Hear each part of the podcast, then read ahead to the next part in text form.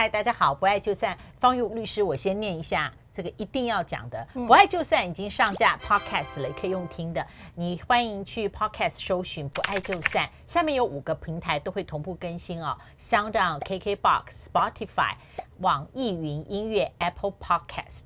我眼睛有点瞄，因为看小超。不爱就散，嗯，今天我要先请教方玉律师一个破题的，呃，你的老公是你的旧爱吗？是我的初恋。老师，你这个话里头有梗哦，什么是我的旧爱？好，这是是你的初恋，接近初恋。哎，这样讲好像又有一点 something wrong。我们律师实在是太严谨了。对，好，这都可以归归类为旧爱，这个很难得。我先生不是，嗯、对。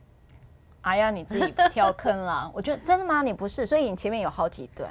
我现在是我去美国念硕士的时候，他我们小学同班，所以才遇到。他早就移民了。小学同班，所以你是旧爱，所以你是先让、啊、小学没有在爱，因为我很高，我是坐一二三四五六七八，坐最后一排的。啊、那我现在那时候个子比较小。他是坐三的，好吗？对，所以小学那种高的女生，对于个子小的男生呢，是不太有记忆点的。啊、这样讲比较友善，我是说没有看在眼里啦，不是一挂的。那时候你一定是班长，我当过。对对对对，你你就看起来就是一个班长的样子。然后呢，呃，要不然就是学艺鼓掌。哎，有有有猜对，有猜对，对不对？猜对。所以你的，我猜你老公什么长也没有。没有，他那个时候就参加合唱团，然后对，常常请假啊，跟那个合唱团好像到美国去表演啊，什么什么的，啊、是是是对对对，也很忙啊。对，所以他就是我们今天谈的就是当旧爱再回来啊，尤其当具俊曄跟大 S 带给我们啊、呃、这么大的疗愈跟滋润之后，我们方玉律师跟大 S 算是有熟啦，哈，嗯，还还可以，还可以。好，那我们今天来看今天的这个个案，为什么有时候旧爱在生命里面在出现的时候未必是粉红色的？嗯，哦，我觉得嗯。呃当旧爱回来这件事情，其实在好多人的婚姻关系里头是很大挑战的哈。嗯，所以我就不知道大家有没有习惯去参加同学会。这个这个故事是这样的哈，就是呃有一个其实他孩子也生了，也生了两个哈，这个女性朋友。然后呢，这个女性朋友就在有一次的同学会就遇到了一个她初恋情人。那这个初恋情人当时为什么会？他们一直在大学都是在一起的，然后呃也是班对。但是为什么他们会分手呢？是因为，呃，毕业之后，这个就像你讲去音乐深造了哈，他就是选择到国外去。但是这位女性她认为她不想要到那么远的地方去。嗯嗯嗯。那这个时候就是面临了，你到底是要跟着去，还是你就此就分手？然后她的选择就是分手。她说：“那那个男孩子就说，那我可以等，呃，你可以等我吗？”他说：“我不会等你，因为你已经选择了就是到国外去。”那你没有顾照顾到我的选择，所以他们就在那个时间点就做了这样的一个选择哈。然后呢，呃，但是事隔多年之后，这个呃男性他也就深造回来了。那回来他当然也结婚生子了。他本来期待就是结婚生子嘛。然后再度看到他，就是你知道旧情复燃。那这个时候，这个男的是不是单身？他是单身，他还在单身，oh. 他单身状态。嗯，所以那个单身对于一个女性来讲，其实特别有吸引力。初恋情人如果说还在单身的时候，他就会觉得你应该还对我当时还保留了一些什么样的哦记忆吧？哈，对。然后这个女性朋友她就开始呃有很大的波动啊，嗯，因为你知道吗？喜欢家庭的人居家嘛，他当时不愿意远离他乡，其实就是想要结婚生子。对，他也确实结婚了生子了。那么因此在这个坎上面，他要不要跨过去，他就很困难。然后后来他还是跨过去了。就是跨了这个板，隔板，他就是旧情复燃。那旧情复燃之后呢，就当然有一些行为举止就被老公发现了。那老公发现之后，就引起了呃肢体上的冲突。所以我看到他的时候，其实、啊就是、他跟她的老公后来变成有呃互殴了，呀，就拉扯了。好、嗯嗯，其实他大部分的时间他当然没有互殴了，因为他是是困难的哈。我觉得呃。女孩子在这种肢体上面其实不太容易跟男性产生一个互殴的状态，所以当然就会有一些拉拉扯扯，就是要抢手机啦，哈，这些事情就会发生。那因此这个案子当时我看到的时候，就是他的犹豫是我要不要申请保护令？哦，是因为这样所以来才找你，那也才找到法律了。那呃，对于要不要离婚这件事情，他的选择其实他也是倾向于要离婚的。可是你想，嗯，可是我相信他的旧爱那个重逢的单身前男友应该没有发出邀请，邀请他离开现在婚姻重组家庭。我猜啦，并没有，嗯，完全没有。但是这个女性她因为呃手机被发现了之后，就引起了这样的一个家庭冲突，那就引起了到底要不要申请保护令，然后要不要离婚。但是说实在的，呃，她的老公当然是不愿意离婚，孩子也还小啊。那你处理到一个什么程度？这个案子后来这个个案哦，OK，后来这个个案当时是没有申请保护令，也没有离婚，然后他只是到了朋友家住一段日子，然后再度返家。所以我们不晓得他现在的生活跟选择是如何。对，你会不会觉得说，呃，在他先生发现很多很多不对劲，然后他们发现了这个肢体的拉扯的时候，这个拉扯。对于他的潜意识，好像发出了一个邀请，就是给了他一个跟他先生提出说，那我们就离婚好了这样的一个邀请。你说是男生的邀请吗？女这个女生，女生的、哦，我不认为那个男的会 ever 有邀请他离开婚姻，跟他重组家庭。对，我的直觉觉得这个男性他他不需要走到这一步，是，所以他不会付他不会付这个代价了。对。嗯我我觉得有一个观点哈，是我自己看在这件事，我看到就是说，呃，我们也看过麦迪逊之桥，对对不对？就是说，我们有时候选择婚姻不是在选择爱情，选择婚姻是在选择我的生活。对，完全同意。对，所以他当时想要呃结婚生子，是这个女性的需求。那只是在错的，应不不是错的时间，应该讲那个男性的时间跟他的时间是不一样，时间轴是不一样的，所以他选择了一个居家的状态。好，那就是我就回到麦迪逊之桥一样，我在婚姻当中我过得很规律，可是终究有一件事情就是叫遗憾，也就是什么呢？就是那个恋爱的这个粉红泡泡它没有被成型的时候，你就永远用想象在想着想着旧爱的关系。那我觉得在这件事，我还蛮够能够一个理解，就是很多的人踏进婚姻的时候，都以为那叫爱情，但其实不是，其实那叫做人生，它叫做生活，生活的方法哈。那可是我觉得很压抑的是，他在中间这一段，呃，旧爱回来的时候，他竟然擦出这个火花。那么你到底要再选择一个你原来当时就想象当中的居家生活呢，还是一个很浪漫的爱情故事？对，而且呃，我完全就是比百分之百再多的 多加几个零的，就是我觉得。这个选择哦，为这个当事人来说，我听起来，我觉得他不是在选择旧爱，或是呃他现在的法定配偶。我觉得他不是在这两个男人当中做选择。嗯、我觉得为他非常难的选择是，他要不要粉碎他现在已经稳定的人生状态，然后进入一个他想象当中只有部分呃满足他对于呃爱情或者说被抚慰各方面渴望的那一小部分。嗯，但是。当他的保鲜期过了以后，他会不会又进入另外一种，就是他觉得呃周而复始的，嗯，也许是叫做呃稳定吗？也许是叫做乏味。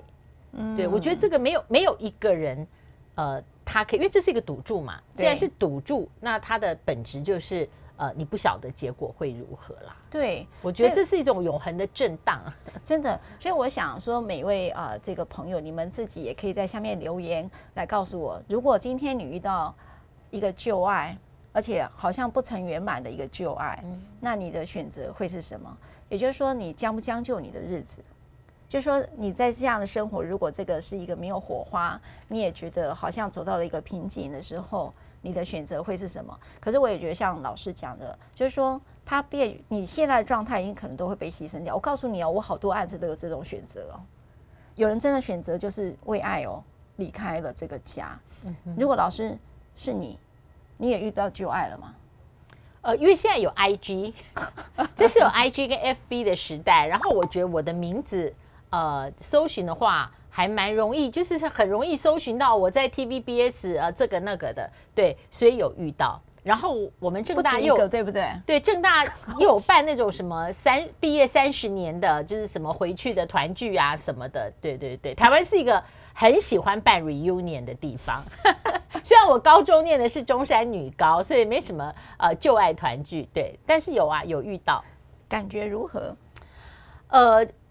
后来在 IG 上，他有邀请说，哎，那要不要出来吃个饭？然后我马上就秒回，啊，不用了，大家都很忙这样子。我想这个我可能就就回答了，对，因为我是一个在某方面非常理性的人，所以我觉得就停留在回忆的那个部分。嗯，因为其实经过了这么多年，我觉得每个人都变了很多。那变了很多部分，其实在我觉得在我的年龄跟生活段。我实在自私点讲，我没有力气再花这么多力气去了解一个我从初接触就发现是一个新的人，我没有这个力气，哦、也没有这个想望去了解。那当时那个旧爱是你提分手还是他提分手？我想想看，应该是呃跟这个有点像，因为我去纽约深造，他去伦敦深造，哦、对，所以你们为此对，所以在去纽约跟伦敦的选择之前，在大四到呃我进。我先进社会半年，在去做这个选择之前，其实他就有一些呃不是很愉快。然后那个不是很愉快，其实我觉得都是在那个年纪。呃，其实后来呃，我曾经去看过一段心理医师啊，那心理医师是说，当你想脱离一个状态的时候，你就会有一些你的言语跟行为会暗示，就是会埋下一些伏笔，让你更容易脱离这个状态。嗯。那个暗示跟伏笔是暗示给对方吗？对自己也是啊。对，就是说你你会有一些言语跟行为表达出来，就是说其实呃，它让你更容易脱离这个状态，就是对你你觉得说啊，这个状态即将要不存在了，你情绪上会觉得啊，那怎么办？哦，两个人要去不同的地方深造，然后血性上会觉得舍不得什么？哎，可是你这时候会发现有一些没有必要的冲突变多，我大概记得是这个样子，然后有一些状况出现，其实那些都是呃，我觉得我们的人的潜意识都会暗示我们。嗯，就是使我们不要停留在这个呃不知所以的状态太久。嗯，所以那个分手的点是因为两个要各自到不同的地方深造，然后你也会希望他跟着你去纽约，然后他希望你跟着去伦敦。有这样的期待吗？我觉得我们两个都没有爱到这个地步哎。哦，虽然那四年交往是完全是以结婚为前提，但是你为什么要分手呢？这样既然都是。现在不是都很流行可以通电话吗？那个，哎，你要记得哦，那个时候是传真哦。我去纽约念书，跟我妈妈约好是每个礼拜六我一定要打电话回家。嗯，然后那个时候我写的，你有没有写过邮件？我写给我爸妈还是那种邮件，就是你可以一折再折。还 真没有。你在讲 BB Call 的年代吗？BB Call 是我念完回来到台视，后来在跑线的时候才有 BB Call。哦，那更早了。对，哎，这讲的。我不是从山顶洞走出来的哦，各位，像我们摄影师志哥，好不容易弄那么美的光，哎，我们照明师化那么漂亮的妆，全部都被他这个说，你是有 BB Call 的时代吗？你看律师多厉害，完全被他破功了。对，就是那个那个时候是你你不会想要这样联系，所以分开了就是无法联系了。了解了解，所以在看到旧爱的时候，你也觉得成本太高啊？说的说的非常好。说的非常好，说的非常好。对，就是我现在的生命成本，我要不要再重新去认识一个人？那其实讲的很理性。嗯，我有很多很好的朋友，嗯，我的社交也觉得刚刚好够了。那真的非常自私，就是啊，希望他不要看，就是不需要再多一个这个朋友。你看，时间是多么连朋友都不用，是多么锋利的刀啊！哎，所以分手后很难当朋友，对不对？不是说不是说不能当朋友，就是说呃，我不需要这个朋友。我不需要，懂了懂了，你不需要找一个成本这么高的一件事情，朋友可以很多个，对，嗯，还蛮棒的，对。所以今天呢，我刚才在讲这个案例，其实要让我们讲一点小法律哦，就是教大家什么叫做保护令哦，因为那个个案，那个女性朋友是来谈保护令的，哎，请问她是保护令没有申请成吗？她没有申请成，但是她问了这件事，所以外遇的一方可以申请保护令吗？好，我跟你讲哈，外遇的一方可以申请保护令，只要是有这个家庭暴力哈，哎，这样看得到哈，没关系，我们在这个 YouTube 上会看得很清楚。插卡，嗯嗯，会插卡哈。所以外遇的一方，他的有没有可以申请保护令？他并不是去关注呃，他是不是外遇的一方，他在于他是不是有家庭暴力啊。那这时候可以申请民事保护令。那民事保护令可以分作三种，一个是通常保护令，一个是暂时保护令，一个是紧急保护令。那这三个保护令到底有哪里不同呢？好，因为我们每集都会讲，但是我今天还是稍微呃跟大家稍微讲了一下，谁可以来申请啊？只要是你是被害者，这样如果像刚才我讲那个女性朋友，她觉得她是一个被害者的话，那么她就可以申请这样的一个民事保护令。如果你这个被害者是小朋友、未成年或是身心障碍者的话，那么就由你的法定代理人、三亲等内亲属，呃，以及向法院来申请这样的一个保护令。那紧急保护令只限机关申请哦，机关就是指检察官、警察或者县市政府的主管机关，就是指社会局了哈，来可以提出这样的申请。那么如果你不清楚，你就是打一一三或者是一一零哈。那保护令这件事情，警方也好，他都会转介给通报给社政单位。那么社政单位都会协助你来申请保护令。如果说你的人生呃没有办法可以继继续居住在那里的话，那也会有庇护所哦。所以呃，其实目前的家暴法已经走这么多年了，从呃这个民国八十八年到现在，所以现在已经蛮完整的。如果真的不清楚，打一一三或者是一一零。在最后，最后我突然想到，呃，我有两个很好的男性的闺蜜朋友。那，呃，有一次我们在喝咖啡聊天的时候，他讲一句话，所以我要来这集之前呢，我就问他说：“哎，恩文，像这句话怎么说的？也送给大家。乍见之欢啊，不如久处不厌。”送给大家，我们下次见。